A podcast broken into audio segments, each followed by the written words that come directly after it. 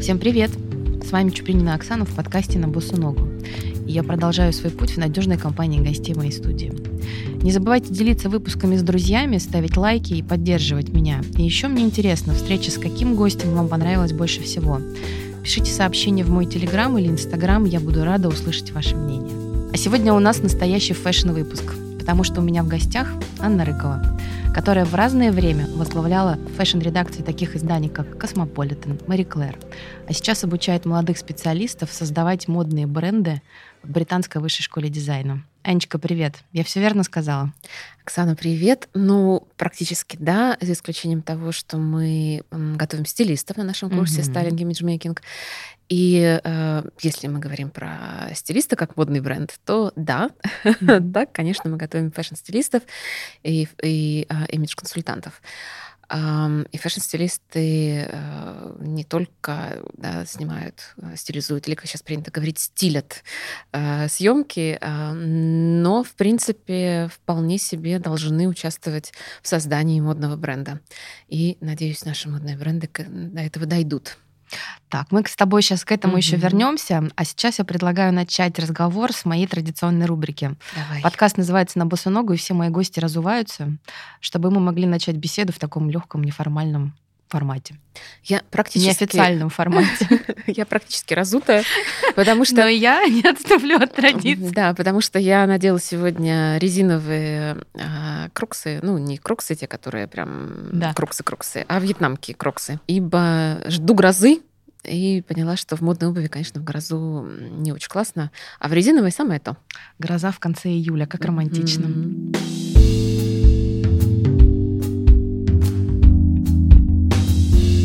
С тобой очень давно не виделись.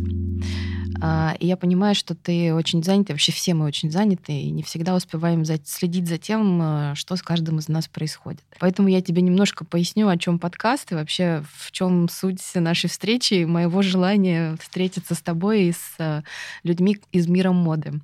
А, я хочу запустить свой бренд обуви, и приглашаю в студию э, экспертов, всех людей, кто с этим связан и кто может помочь мне в развитии моего проекта. Вот такая вот история. Ну, слушай, это очень классная история, потому что ты же так долго работала в компании, да. которая привозила, ну, не только классную обувь, но и прочие разные классные аксессуары, поэтому сам Бог велел. Вот, а мы, я, в частности, помогу, чем смогу, с удовольствием, с удовольствием. Да, но я знаю такой интересный факт, мы как-то с тобой один раз об этом поговорили, но у меня это почему-то осталось в памяти. Я знаю, что ты не просто любишь обувь, я знаю, что твое первое образование связано именно с ней. Расскажи, пожалуйста, об этом. Это правда. Я по образованию дизайнер обуви и аксессуаров костюма. В дипломе, правда, записано художник-стилист текстильной легкой промышленности по специализации обувь, аксессуары костюма. Ну, то есть как бы я и стилист, и художник, и дизайнер. А, и э, я, честно, проработала несколько лет на производстве. То есть я не теоретик, но в какой-то степени практик. Конечно, Э, все, что было в конце 90-х, начало 2000-х у нас здесь в России э, далеко как бы осталось позади э, в, в плане промышленности, да, в плане станков. Угу так сказать, технологий. Вот, и, конечно, отправь меня сейчас на фабрику, я вряд ли смогу что-то адекватное сделать. вот. Но да, был у меня такой опыт, и он мне, в общем-то, даже очень нравился, я могу сказать. Я знаю, что это редко, что обычно бывают фэшн дизайнеры, одежды, а дизайнеры обуви. Это как-то так вдруг раз, ух, неожиданно. Это же Косыгина, да? Косыгина, Косыгина. Угу. А вот э, я встречалась э, с одним экспертом здесь, э, с девушкой, которая сейчас запустила свой бренд сумок, и она тоже училась в Косыгина, тоже на этом факультете. И она говорила о том, что выпустившись, она не научилась э, делать обувь, то есть как бы не подпускали непосредственно к производству, и они еще дополнительно там все группы оставались и учились делать это руками. Ты прям руками умела это делать? Ну, я не знаю, в каком году заканчивала. Ну, недавно. Э, вот. А я заканчивала давно, как я уже сказала, это я поступила в каком? В 96-м году. Угу. 23-96. Моя группа, те, кто нас слушает, привет. Всем привет. Э, и это была такая экспериментальная группа, на самом деле, да, у нас она была сборная довольно-таки солянка, было несколько дизайнеров по обуви, и аксессуаров костюма, были ювелиры, проектная графика, так сказать, то есть mm-hmm. будущие рекламщики и трикотажники. То есть большая группа, созданная из маленьких-маленьких группок. И у нас были какие-то станки, которые, на которых можно было там что-то делать. Мы шили заготовки, мы их затягивали на колодку. Угу. В принципе, когда я создавала свою дипломную коллекцию, каблуки, которые у меня должны были быть, они должны были быть обтяжные, я их обтягивала сама. Да. То есть, в общем-то, я смогу при правильных инструментах сделать, в общем-то, какую-то нормальную обувь. Что-то я помню и по конструированию еще, и по тем технологиям, которые были тогда. И, э, ну, на самом деле, на третьем курсе э, я просто пошла на практику. Угу. И тогда еще была возможность эту практику пройти, да. И к обуви, конечно, подпускали и всячески приветствовали практику. Сейчас, я думаю, это просто было сложно сделать, да. То есть э, у нас есть, конечно же, обувные бренды э, российские, но... Традиция утеряна. Да, да ее не было никогда. Ну, угу. давайте будем честны. Традиция есть в Италии, все, в Португалии, какая-то традиция есть в Испании. Больше традиций по производству обуви, по дизайну обуви нет нигде. Все остальное это не традиции. Вот. А, но у нас просто нет э, производств, на да. которых можно было бы прийти и пройти практику, да что-то шьется в Китае, что-то шьется где-то как-то. Есть маленькие производства российские, но это все равно, как сказать, потребности э, практикантов не закрывает, скажем угу. так. Вот. А как вообще, почему ты именно обувь выбрала? Вот а. я поняла, что как бы творчество на первом месте, да, а вот именно обувь это же самое сложное считается. Это ужасно сложно, может быть, поэтому я и выбрала. Я вообще как а. бы я, я как легких путей ты не ищешь никогда. На самом деле я поступала на дизайн одежды, честно скажу. То есть я, конечно, как многие девочки, мечтала быть модельером. Тогда это не называлось дизайнер одежды. Приехав в Москву из города Ижевска, я э, стала готовиться. В первую очередь э, к рисунку и к живописи, потому что требования были, ну, прям на несколько порядков выше, чем там, да, в нашей даже очень хорошей школе искусств. Mm-hmm. Поступала, пос- не поступила на дизайн одежды. Э, и на самом деле к этому моменту я поняла, что я не хочу. Mm-hmm. То есть мне все это очень нравится, но делать руками одежду я не хочу. Я не, не очень люблю шить. А умела, да? Ну, закончившие советскую школу девочки все умели шить. Ну, поняла, да. Угу. Да. Мне, в принципе, нравилось придумывать, но физически ручками шить, примерка, э, там, распороть, э, снова сметать, снова померить, вот это, это для меня было вообще головной болью, я этого не хотела. И мне предложили, сказали, попробуй, ну, mm-hmm. в следующем году поступай на дизайн обуви. И конкурс меньше, и попробуй, поучись. Mm-hmm. Сейчас походи на подготовительные курсы, может быть, тебе понравится. И меня это так захватило потому что это совсем другая форма. Uh-huh. И это совсем другие материалы. И как-то мне это очень, очень понравилось. И я с удовольствием э, готовилась и поступила, и отучилась. И, в общем, не жалею нисколько, что получила именно такое образование.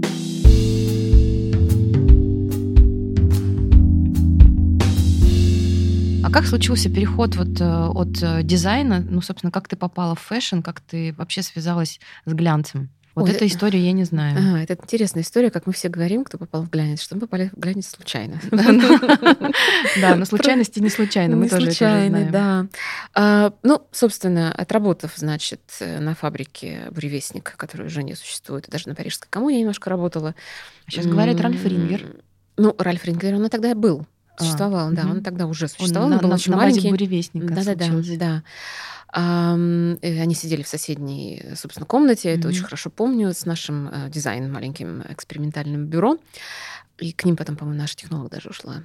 Классная Нина. А, в общем, как-то к концу обучения все потихонечку начало сворачиваться. И был вариант либо поехать в Китай, либо остаться здесь, и непонятно, честно говоря, чем заниматься. В Китай не поехала, а, и, в общем, тоже не жалею. А, здесь э, была попытка поработать в неком дизайн-бюро а, в составе там, команды художников, которые делали на разные бренды, рисовали эскизы. Но что-то у нас как-то не сложилось, и э, я ушла. Угу. Вот. И э, стала думать потихонечку, чем заниматься дальше.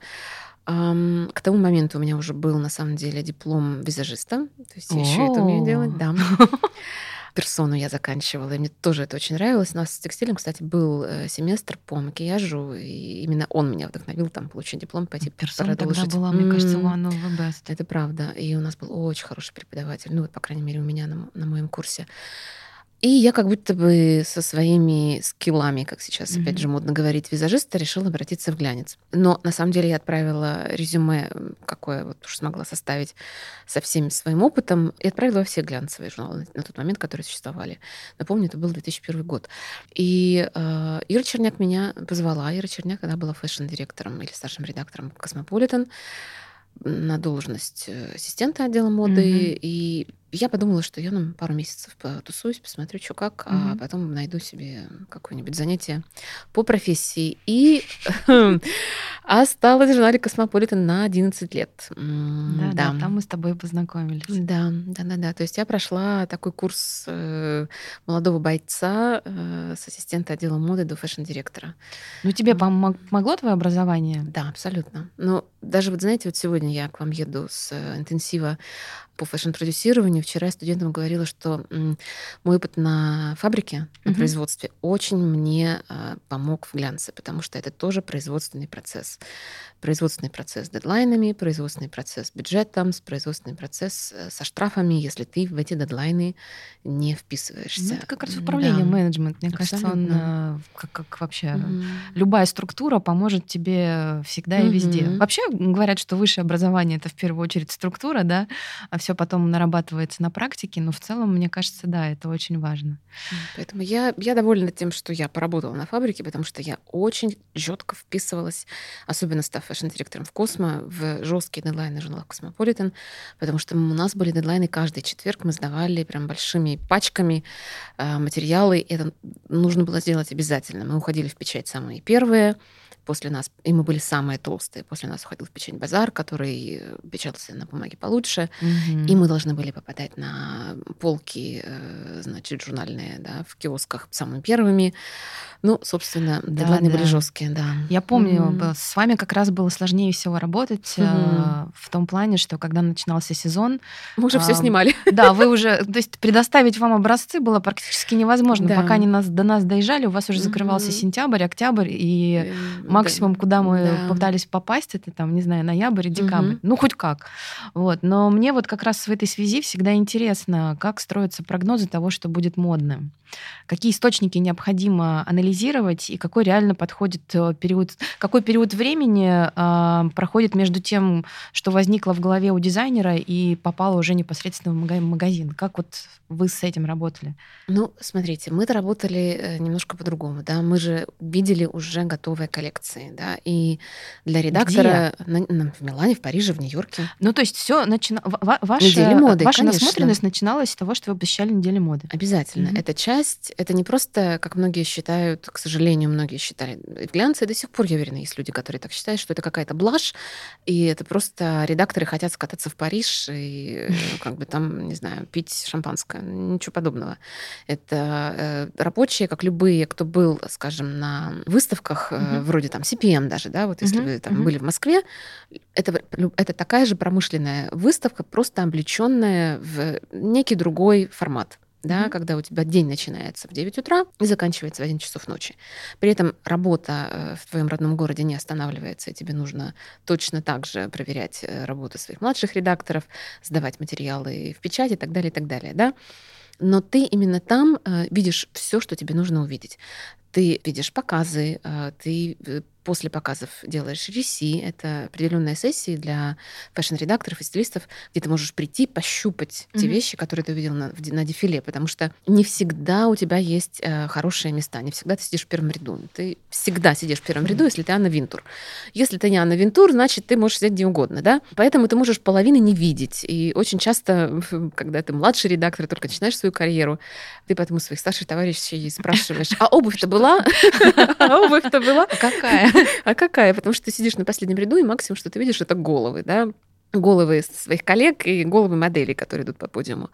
Плюс в рамках недели моды проходит много разных интересных выставок, э, которые маленькие, типа Траной, например, да, а, в которых есть представлены маленькие бренды, тоже интересные, э, которые интересно разглядывать. И когда ты редактор, ты должен обладать этим всем огромным, на самом деле, багажом зрительным, ты должен знать обо всем. А плюс ты, разумеется, общаешься с другими людьми, общаешься mm-hmm. с модельными агентствами, с фотографами, с другими редакторами, с брендами, с представителями брендов, с пиар. А, и это все нетворкинг, это все коммуникация, которая на самом деле только на руку журналу. То есть это mm-hmm для тебя, как для профессионала, хорошо, и для журнала это тоже хорошо. То есть о тебе знают, к тебе идут с рекламой, тебе несут деньги, все счастливы. И ты, собственно, не занимаешься тем, что ты просто сидишь, э, отсиживаешь пятую точку да, на этих показах. А сидеть, ребят, реально неудобно.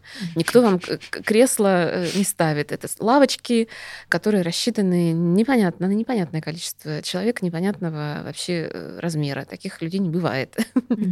Вот. Ты анализируешь то, что ты видишь. Эм, ты делаешь заметки, понятно, появлением соцсетей мы заметки делать перестали, мы стали все это постить в Инстаграм. Вот, но тем не менее, э, ты делаешь заметки, ты планируешь э, модный сезон следующий, да, потому что тренды трендами, да, ты их анализируешь, ты их представляешь, но для каждого рынка, для каждой страны ты делаешь э, выжимку из этих трендов. Плюс ты понимаешь, что будет реально представлено в, в твоей стране из того, что ты увидел. Что, что, что, э, ну, что бомбанет, скажем так, да? Что бомбанет, угу. что привезут байеры, ты потому угу. что более-менее понимаешь вкусы да. своих соотечественников. Угу. А потом, например, страны э, с, с, не с такой сезонностью, как у нас, могут себе позволить босоножки зимой. Мы не можем себе босоножки не зимой можем. позволить. Даже шерстяным носком это не очень хорошая идея. Ну, красиво. Красиво, да. А, и, собственно, ты во время недели моды ты планируешь, да, ты изучаешь то, что показывают дизайнеры, ты вычленяешь тренды, ты фильтруешь то, что хорошо для тебя, для твоего издания, потому что читательница и аудитория вообще э, каждого издания очень своя. То есть в Мари Клэр она одна, да, это женщина тоже, но в Космо mm-hmm. она другая, а в Vogue она третья, в Harper's Bazaar она четвертая. И мы не можем, работая в абсолютно разных э, изданиях, делать один и тот же контент, да, то есть мы делаем для разной аудитории абсолютно. Вот, но дизайнеры это, конечно, начинают еще раньше работать, mm-hmm. то есть мы это работаем за полгода, они за год или даже за больше, если это большие э, концерны, они, конечно, покупают тренд-аналитику за дикие деньги. Вот. Э, потому что в первую очередь им, конечно, нужно продавать свою продукцию. Всем нужно продавать свою продукцию. Но э, независимые дизайнеры все-таки отталкиваются от собственного я, от того, что они э, считают должно быть хорошо. Да? Угу. Такие дизайнеры есть. Там, мой любимый Дрис Ван Нотен, в котором я вот сегодня сижу. Да, он относительно независимый дизайнер. И он, э, да, наверное, какой-то тренд-анализ он тоже покупает, но все равно он делает что-то свое. Да, там Жан-Поль Готье, вот уж кто независимый, да, кто вообще все закрыл, да. потому что хотел остаться независимым. Теперь у него абсолютно гениальная идея с кутюром, да, куда он приглашает других больших дизайнеров, а которые, анализируя его ДНК, привносят свой ДНК и получаются сумасшедшие красоты коллекции. Вот это другая история, да, это уже не про маркетинг, не угу. про не про продажи, да, э, это творчество, которое тоже продается, конечно, потому что если человек хочет одеть женщину, если он, или мужчину, mm-hmm. если он мужской дизайнер, и э, он с любовью подходит э, к своему делу, то он, конечно, найдет своего клиента. Я в этом убеждена на сто процентов.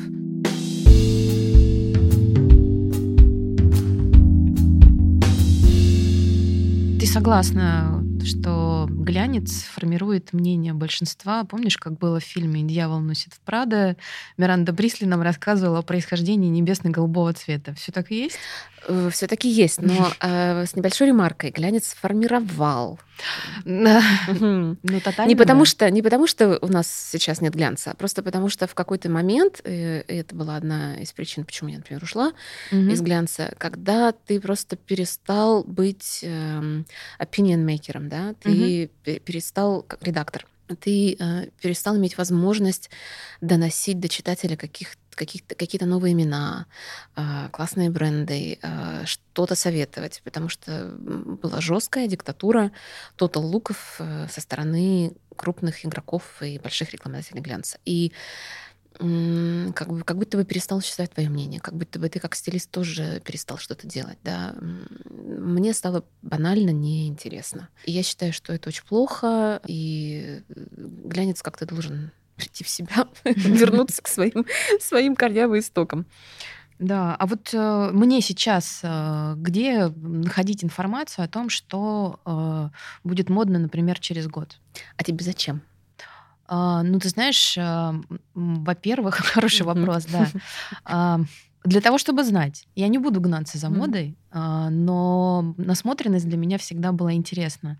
Например, даже анализировать такие тенденции, как, знаешь, я же хочу наряжать всех, ну не всех, наряжать женщин. И я знаю, что тенденция на нарядность, она вернулась. Вот глобально. Мне даже вот как бы вот этой информации было бы достаточно. О том, что, например, сейчас все грустят, ушли в минимализм. Как бы, хорошо, я об этом знаю. Там все хотят наряжаться. Вот, вот не в смысле, что сейчас угу. будут модные цветы, ну, условно, правильные цветы, угу. или там красный цвет. Не вот это. А вот э, как-то анализировать э, то, что в обществе происходит. Ну, как я уже сказала, есть компании, которые занимаются тренд-аналитикой. Mm-hmm. Можно, конечно, такой анализ покупать, но это дорого, да, для, да, думаю, вот для стартапа это, это невозможно. Но э, все эти компании периодически в какую-то маленькую информацию выбрасывают в интернет. Она есть. Mm-hmm. Это просто нужно как бы искать там, не знаю, условно. Но я кроме VGSN ничего не знаю. Ну да, ну, например, тот же WWD тоже делает какие-то mm-hmm. ан- такой анализ, да, небольшой, mm-hmm. легкий, без глубины, но который в принципе может может э, сформировать какое-то мнение, да. Угу. Там бизнес of fashion иногда что-то можно почитать. Э, сейчас, конечно, подписка это все очень сложно, да. но можно найти выходы. Э, вот, вот как-то как так. Можно, конечно, самостоятельно смотреть недели моды и, да, чувствовать, понимать, что происходит. Потому что ты все равно понимаешь. Но это, это тяжелый труд, это нужно отсидеть, отсмотреть, не один показ. Но в целом можно вполне воспользоваться открытыми ресурсами. Э, они есть, они выдают информацию заранее, то есть не прям в момент, в момент наступления сезона. Ну да, конечно, mm-hmm. я так... Э, знаешь, я, я-то понимаю на самом деле, mm-hmm. но поскольку а, подкаст слушают не всегда профессионалы, mm-hmm. поэтому я задаю такие иногда mm-hmm. дурацкие mm-hmm. вопросы, mm-hmm. потому что мне, ну, во-первых, может быть, что-то интересное, новое mm-hmm. подскажешь о том, что я, например, упускаю, потому что ты больше в теме, я на какое-то mm-hmm. время уходила из этого, mm-hmm. сейчас mm-hmm. вот пытаюсь вернуться. Вот, поэтому задаю. А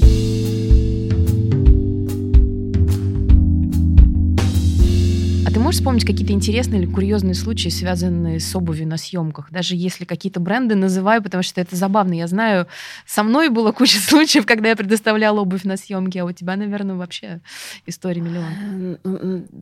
Их, возможно, миллион, просто ты, конечно, все упомнить не можешь. Ну да, ну что-нибудь. Ну, например, э, я помню, что... Даже где-то в Инстаграме сидит картинка. Мой ассистент, когда мы уезжали на съемки в Кейптаун, э, это был локальный ассистент, э, местный мальчик, он э, в... нарядился в лабутаны, а, вот, и даже помогал как-то там... На каблуках? На каблуках, разумеется. И визажист, там же тоже... Все наряжались в лабутаны. И в, Париже, когда снимала, тоже у меня есть картинка, как э, моя ассистентка тоже, значит, мерила и сделала какие-то там фотографии. Ну, то есть э, самое смешное, когда, конечно, ассистенты, там, мальчики или визажисты просто наряжаются и потом идут работать в этих каблуках, э, да, там что-то носят, что-то переносят, какая-то mm-hmm. такая оказывается помощь.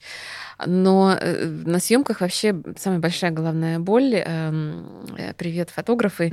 Фотографы катастрофически не любят снимать обувь. То есть они всегда mm-hmm. кропят так, чтобы обувь не входит. И с ними нужно бороться постоянно на площадке.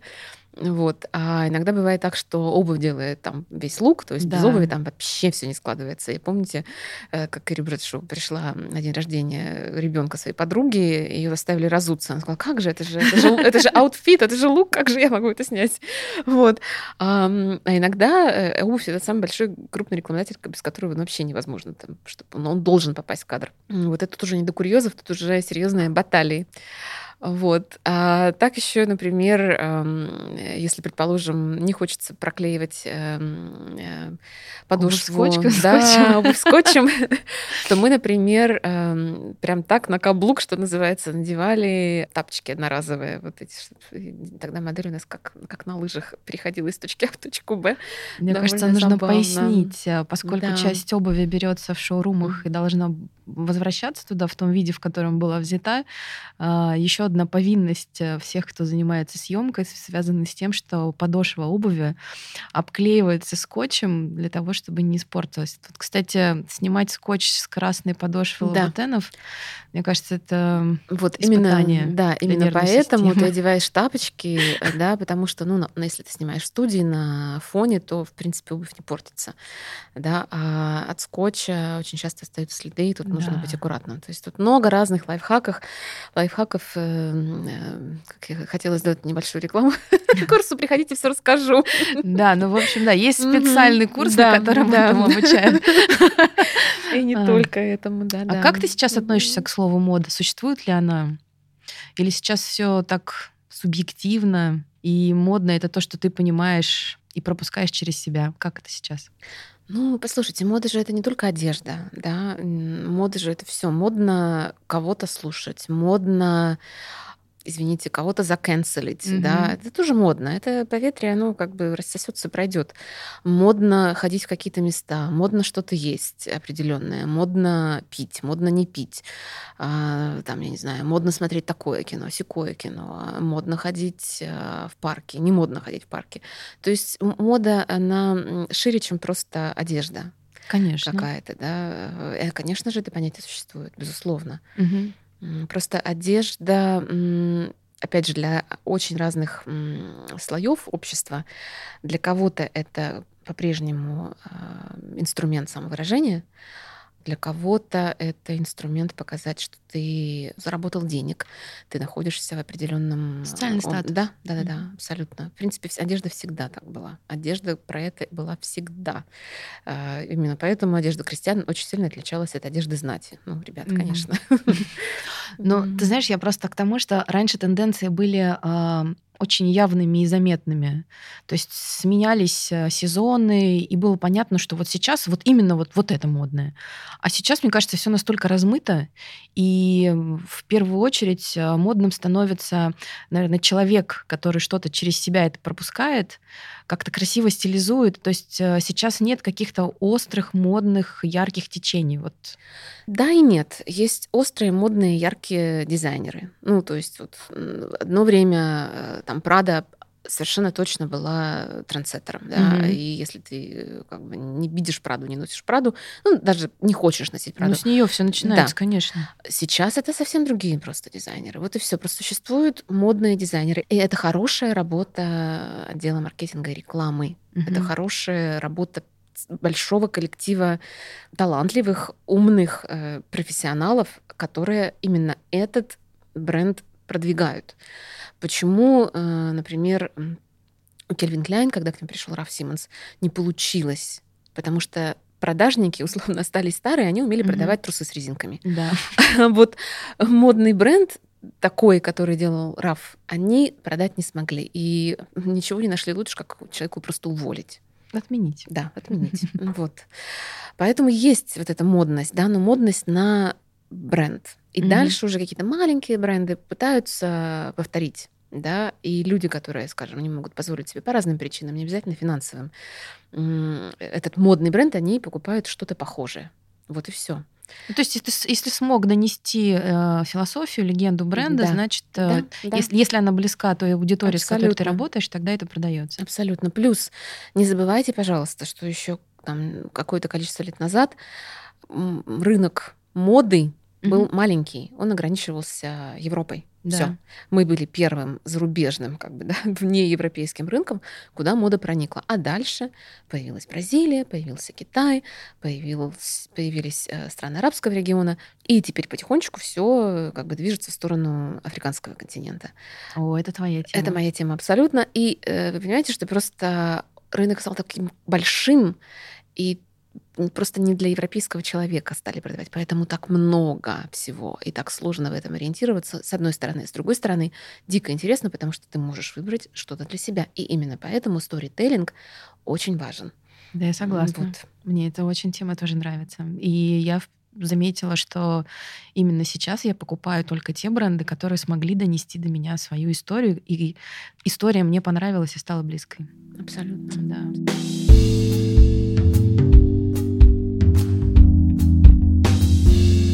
Расскажи, кого ты сейчас обучаешь. Ты сказала, что это стилисты. Мне интересно, насколько это действительно сейчас востребовано. Я понимаю, что сейчас э, любой уважающий себя фэшн-бренд, начиная ну, и российский, или какой-то новый, который будет запускаться, он в первую очередь заинтересован в огромном штате специалистов, которые смогут сделать красивую картинку. Это вот эти люди? А, я надеюсь, что угу. бренды, которые вдруг остались э, условно вне конкуренции да, с зарубежными ну, я знаю, что у Lime там огромный У Lime огромный, штат, да, который да. этим занимается. Это просто те бренды, которые чуть-чуть раньше... Э, начали. Да, да чуть-чуть раньше начали, до них дошло. То есть они изучили работу и структуру э, зарубежных брендов. Это очень правильно. Угу. Да, можно, конечно, пытаться бесконечно делать что-то свое, э, идти по какому-то уникальному пути, но если за вас уже придумали, зачем изобретать велосипед? Да? Вот. А, и именно поэтому, э, да, Лайм, не Лайм, хороший штат профессионалов, в том числе стилистов. Там, поэтому у 12 Stories э, хороший штат, да, и э, ведь когда молодые какие-то начинающие бренды хотят скопировать кого-то, mm-hmm. чей-то успех, они копируют в первую очередь э, визуальную идентику, не понимая совершенно, что стоит за, за этим фасадом. Это очень плохо. Вот. Мы готовим стилистов, которые могут работать как с э, корпорациями большими, да, в том числе создавать индивидуальный стиль э, корпорациям да, да. большим, э, потому что это тоже очень важно. Э, э, одежда тоже часть корпоративной этики. Стилисты, которые могут работать на фэшн и видеосъемках, mm-hmm. стилисты, которые могут работать с брендом. Понятно, что когда они выпускаются, они еще молодые, зеленые, им нужно где-то поднахвататься опыта, да, да? но в принципе они э, получают достаточный уровень знаний, э, чтобы начать что-то делать, да, и многие уже пытаются работать с такими же молодыми прикольными брендами и пытаются вместе нащупать свой путь. Это очень здорово. Это, меня лично это очень вдохновляет. Востребована ли профессия? Да, безусловно. Я думаю, что чуть-чуть еще, чуть-чуть, и э, все наши бренды, которые уже существуют и которые будут запускаться, они поймут важность э, работы стилиста. Пока у многих нет этого понимания. Это, это абсолютно точно. Они пока хотят, чтобы с ними работал человек, который сможет скопировать э, какую-то понравившуюся картинку. Mm. Это неинтересно никому на самом деле, да, но я думаю, что для дизайнеров, для фэшн-брендов станет понятным, что эм, не только уход зарубежных марок э, должен привести к ним покупателя, mm-hmm. да, про них должны наконец-то узнать узнать э, не просто потому, что про них напишут, кто про них напишет, телеграм-каналы, в которых невозможно разобраться, где что, mm. да, вы должны показать э, свой там свой ДНК, свой внутренний мир через визуал, иллюстрация, да. безусловно, да, то есть должна быть картинка. Вы не должны копировать в этом случае кого-то, вы должны сделать сами себя, рассказать, кто вы, для кого вы. Не просто для вот это вот моя любимая э, женщина 35 лет, которая... 35-40. 35-40, да. да, которая создала себя сама и сама зарабатывает. Вас много таких, да? Что еще, кроме этого? Вот, поэтому, да, мы готовим таких э, прекрасных ребят, э, которые должны суметь э, воплотить все самые смелые э, идеи. Я надеюсь, что у дизайнеров они есть э, в жизнь. Собственно, я этим тоже до сих пор занимаюсь. Никуда не ушла. Но это важно. Важно, чтобы остались на рынке те, кто знает много, кто угу. может опытом поделиться. Потому что меня текущая ситуация с Инстаграм запрещенной сети, угу. она меня очень сильно пугает, потому что большинство фэшн-брендов-то осталось там, они Конечно. не заявляют об этом э, на сайтах, но тем не менее они продолжают их вести.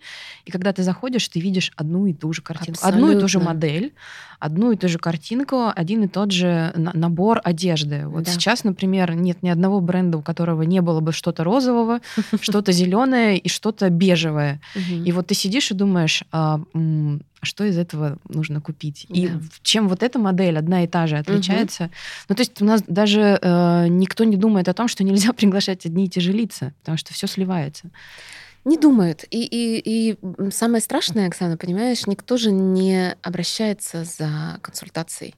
То есть лю- э, люди, которые делают, запускают фэшн-бренд, они обращаются э, за, консуль- за консультацией по бизнесу, да?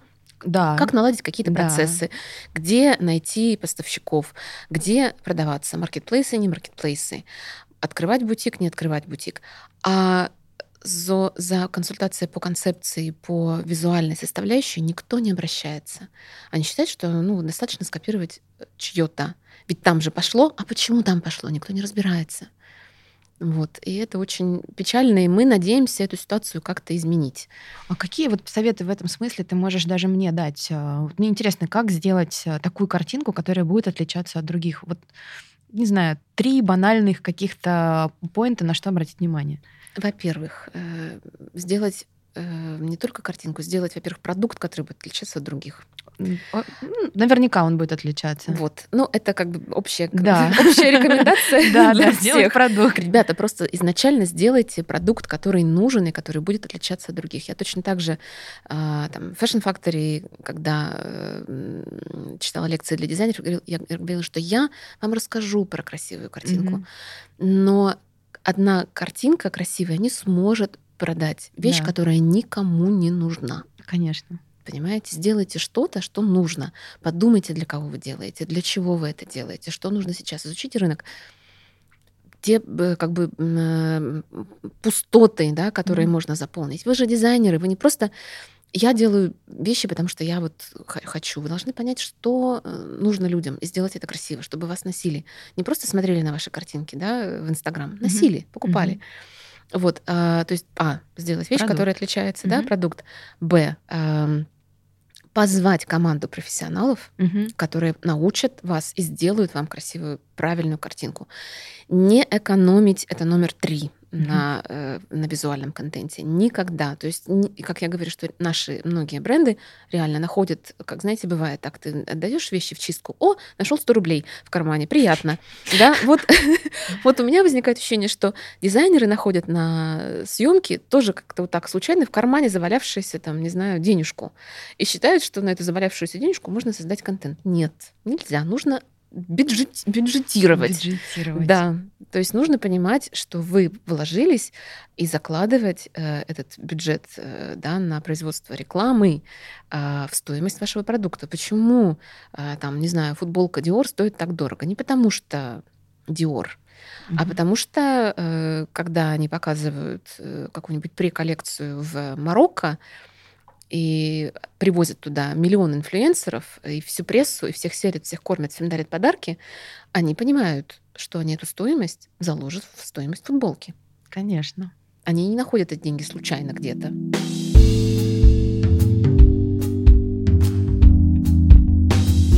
Я вот смотрю сейчас а, очень яркая тенденция на выездные съемки, особенно сейчас, когда летний период, угу. чтобы схватить атмосферу, я угу. не знаю, какого-нибудь теплого вечернего воздуха. Угу. И мне кажется, что это стоит э, космических денег, но многие наши бренды уже начали себе позволять это. То есть они не просто на белом фоне что-то снимают, какие-то там сетапы делают, угу. а вот прям реально красивые выездные съемки позволяют себе. Молодцы. Молодцы. Молодцы. Я понимаю, кто угу. их этому учит, да? Ну, я не знаю.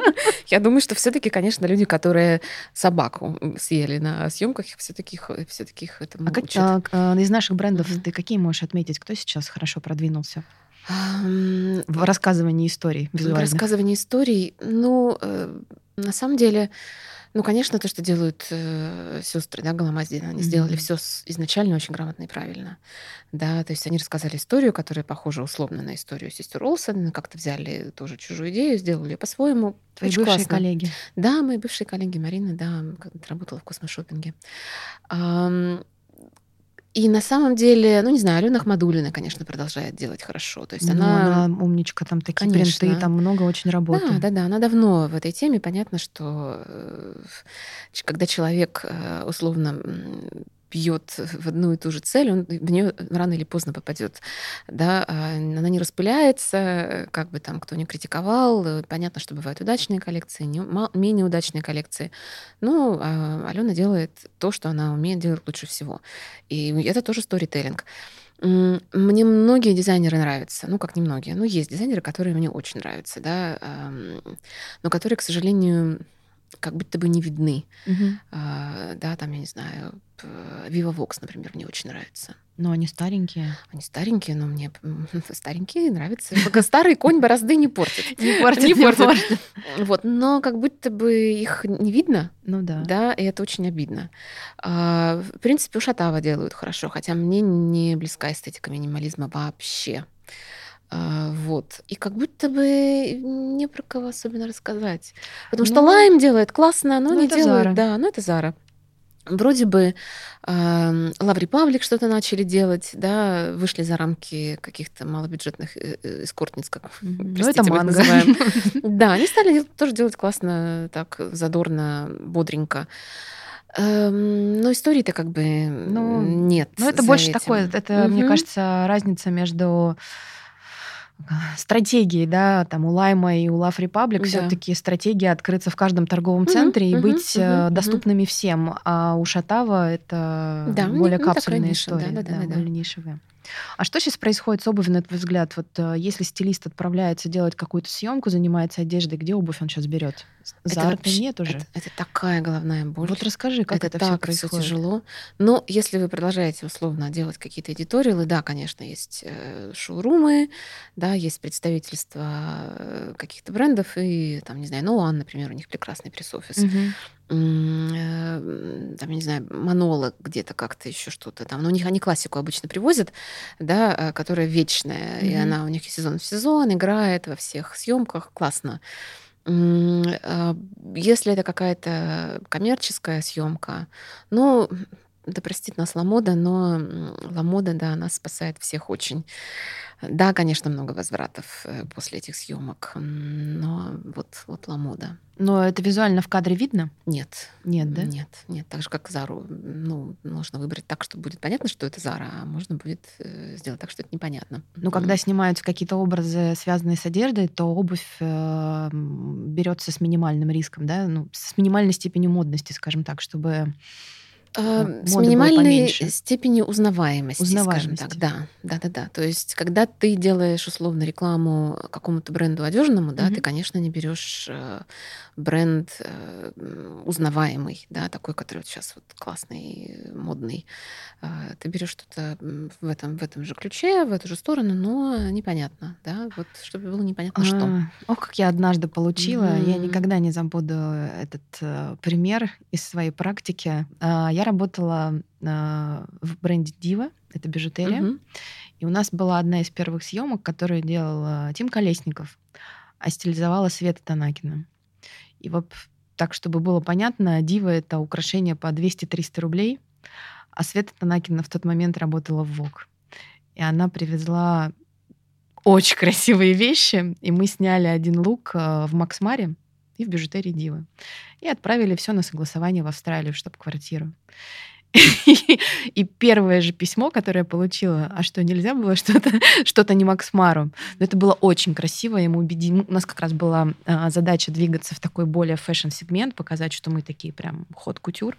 Ну, так, mm-hmm. не кутюр, скажем так, mm-hmm. да, но мы на пике.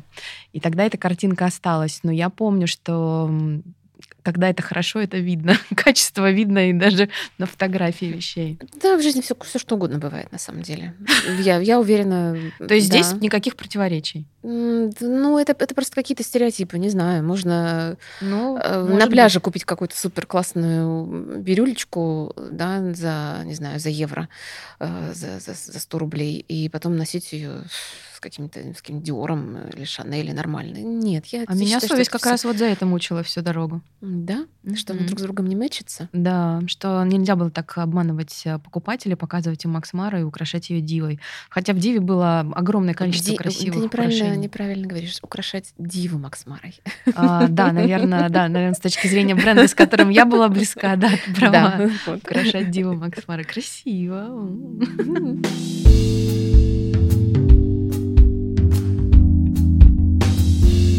Давай прервемся. У меня есть тоже традиционная рубрика. Я прошу каждого гостя вспомнить о любимой паре обуви своей mm. и описать ее так, чтобы мы могли представить. Есть такие красивые туфли или сапоги? Ой, у меня очень много любимых. Ну давай расскажи. Можешь о двух рассказать?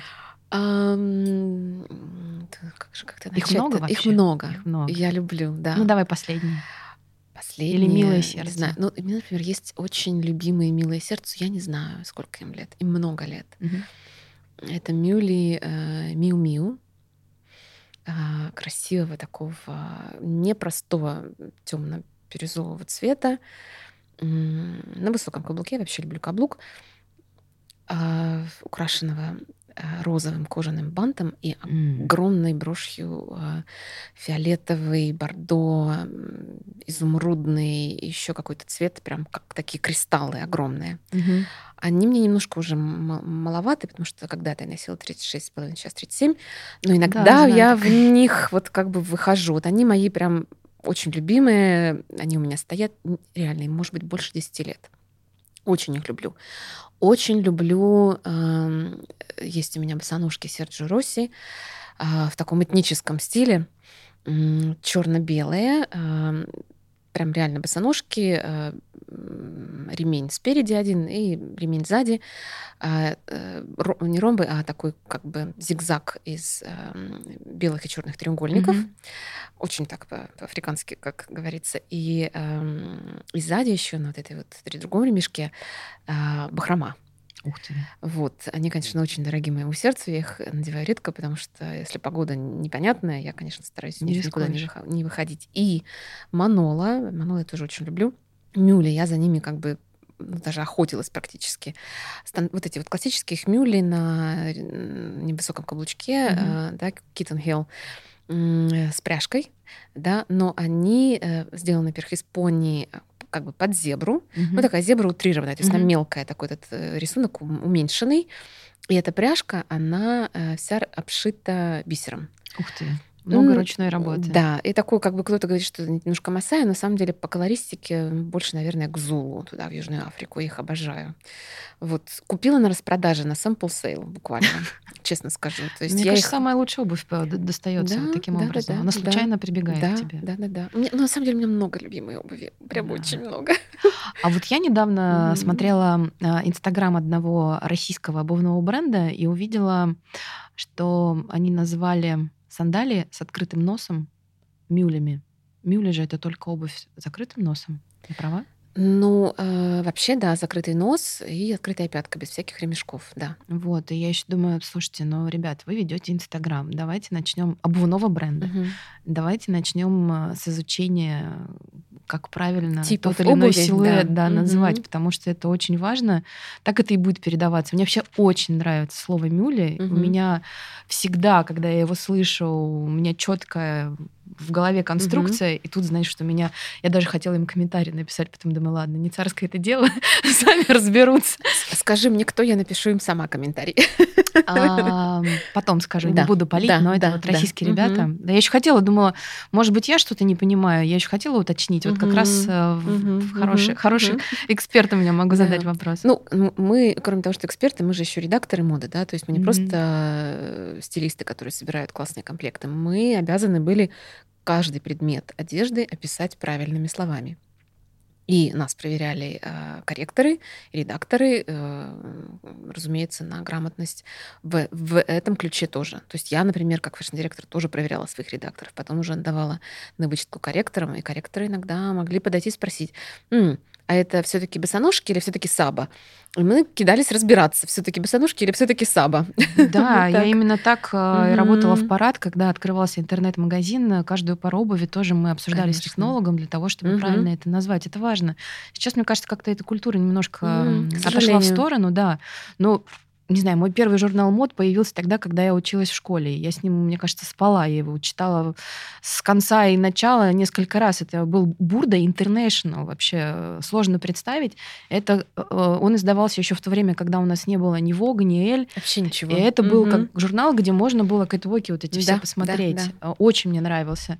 И э, образование пошло еще Мгм, оттуда. мгм.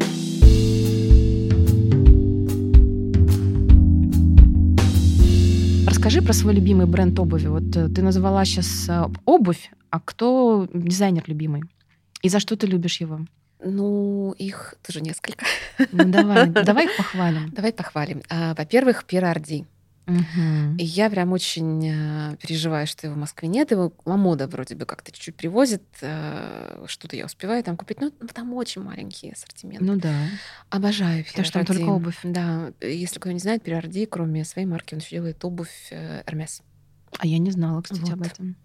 А, более того, а, упаковку косметики декоративной Hermes тоже сделал он, дизайнер. Разработал его, да, дизайн. да. Вот, а, обожаю. Он такой геометричный, конструктивный, он необычный. Я вообще не люблю необычную. Ну, как бы обычно. Но обычно ты не любишь, но Да. это банально. Банально. Конечно.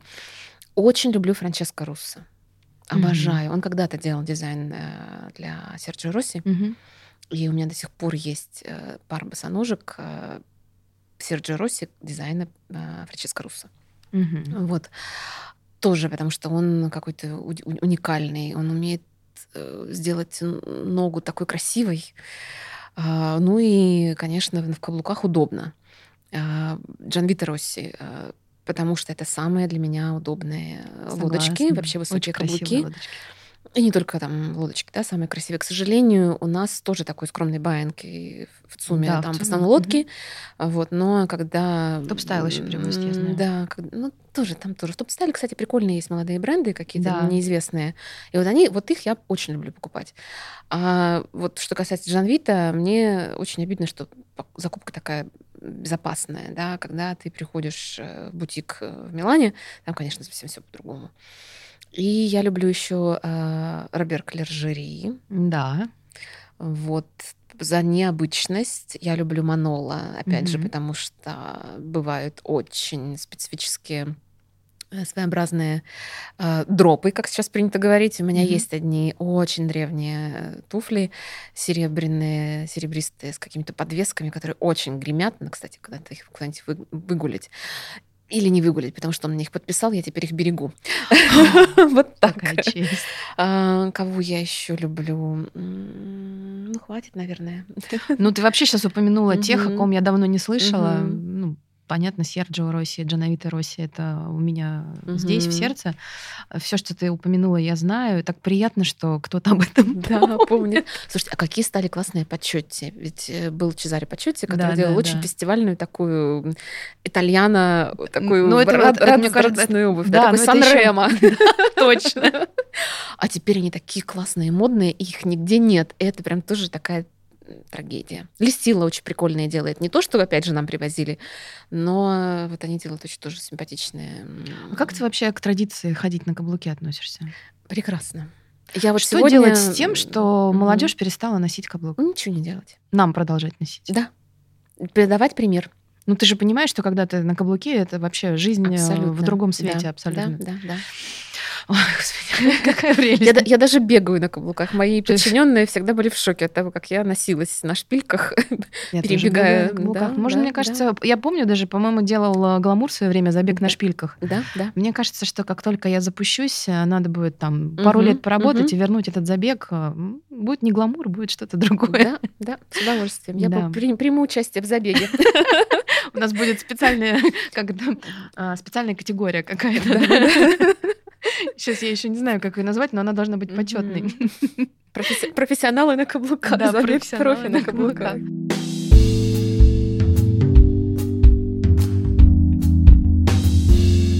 А давай поговорим Мгм. э, о моем бренде, который еще не запустился, но давай. я надеюсь, что будет уже очень скоро.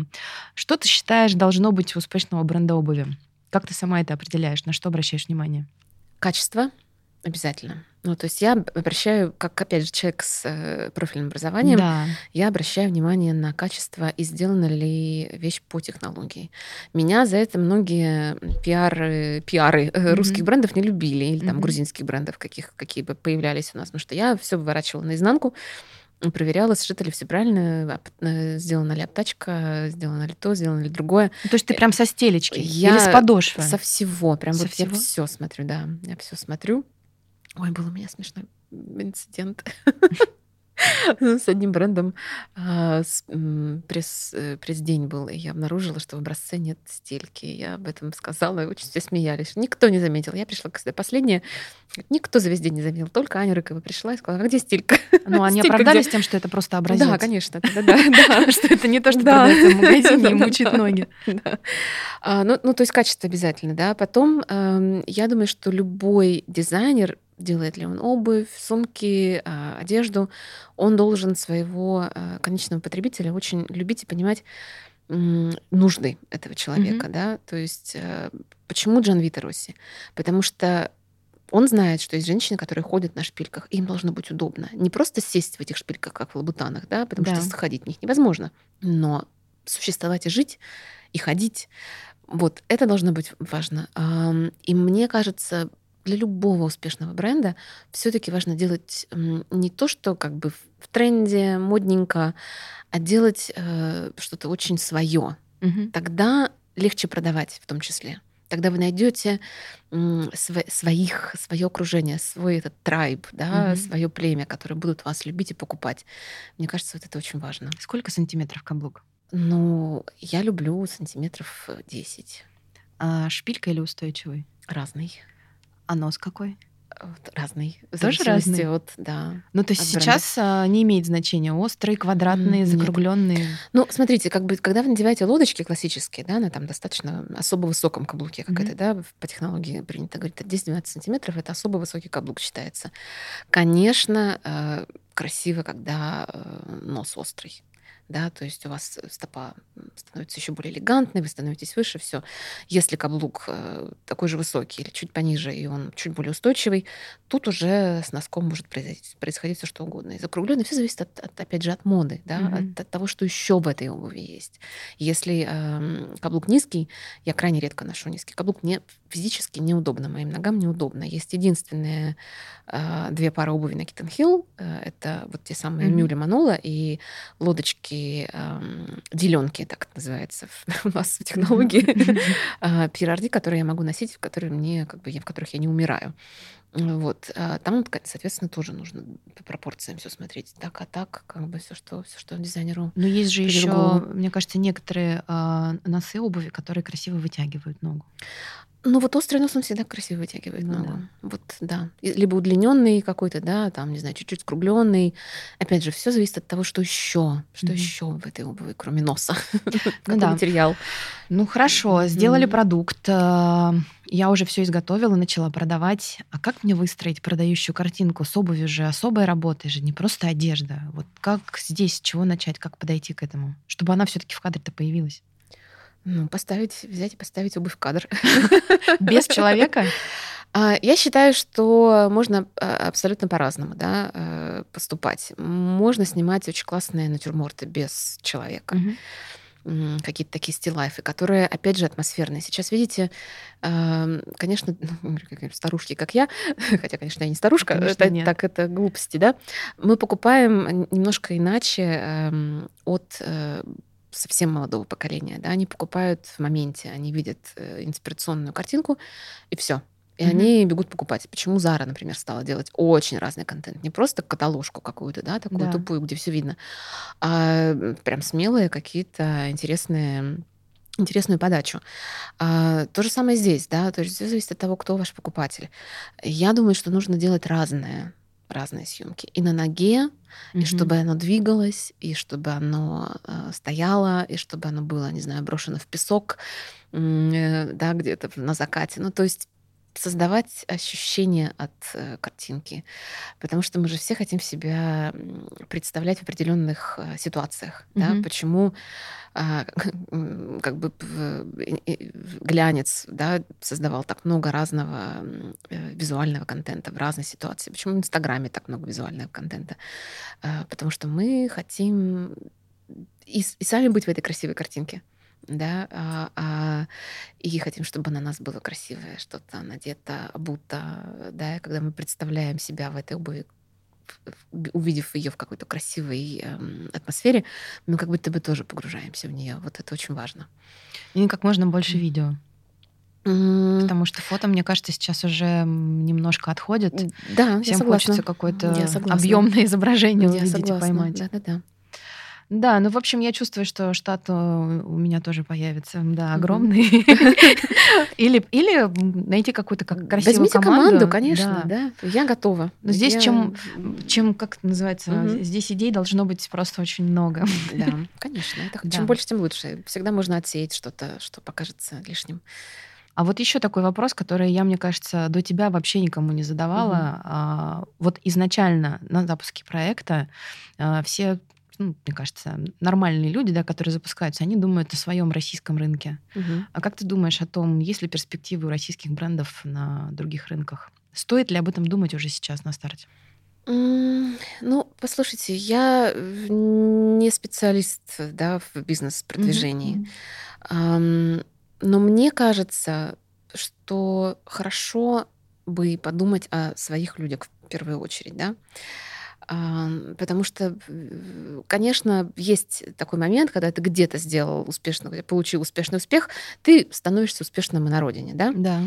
Но совсем не думать про своих людей это как-то странно. Мгм. Особенно людей, которые э, оказались в ситуации, в той, в которой мы оказались. Да. Да, и когда вот, пожалуйста, можно для своих сделать что-то. Ну, В Италии есть хорошие специалисты, хорошая обувь.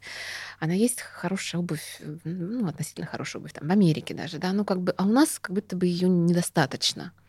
Вот, поэтому э, я думаю, что нужно все равно думать эм, про себя, про, про своих, да, но э, бывает так, что ваш продукт, ваша концепция не ложится в климатические условия, например, да, нашей страны, или не ложится в менталитет, ну, тогда окей, как бы никто вам не запретит э, де- делать то, что вы хотите. Я считаю, что тут должно сердце подсказать. Да, мне кажется, это вообще Мгм. хороший совет идти от сердца Мгм. и понимать, э, делиться тем, Мгм. что ты чувствуешь по-настоящему. У творческих людей, если человек действительно вот не, не просто, да, там решил, что он дизайнер в какой-то момент, да, скопировал три юбки, и вот он дизайнер. Человек творческий наделен удивительной интуицией. Мгм. Ее нужно слушать. Мгм. Вот, пожалуйста, слушайте, потому что ведь иногда вот даже мы стилисты, там редакторы моды, еще кто-то, да, не имея условно возможности что-то подсмотреть, где-то услышать, мы чувствуем тренд, мы прям чувствуем, мы что-то делаем, и вот оно попадание. У нас связь э, такая вот глобальная, энергетическая, творческая, там, с Богом, с космосом, как хотите назовите, с Богом, я говорю так. А, и к этому нужно прислушиваться, это очень важно. Спасибо тебе за встречу. А, Мне кажется, мы прям так логично даже ее завершили. Я тебе желаю а, огромного количества благодарных студентов. Я тебе Спасибо. желаю вдохновения. Я тебе желаю еще 100 тысяч миллионов туфель, Ой, о которых спасибо. ты захочешь рассказать. А, Ну и вообще, в принципе, я тебе желаю просто вот радоваться каждому дню. Спасибо. Спасибо за встречу тебе, спасибо за ответы. Я была очень рада тебя увидеть. Спасибо, я тоже была рада тебя увидеть, и супер приятная атмосфера. Очень жду твой бренд, прям с с таким нетерпением жду, ты представить себе не можешь. Я почему-то была уверена, что вот я приду, и ты сейчас мне что-нибудь покажешь. Я, Да. буду, я буду говорить, а, вау. Нет, нет, совсем скоро. Вот, ну хорошо, Спасибо. буду ждать. Мгм. А с вами мы встретимся уже совсем скоро, на следующем выпуске. Пока-пока.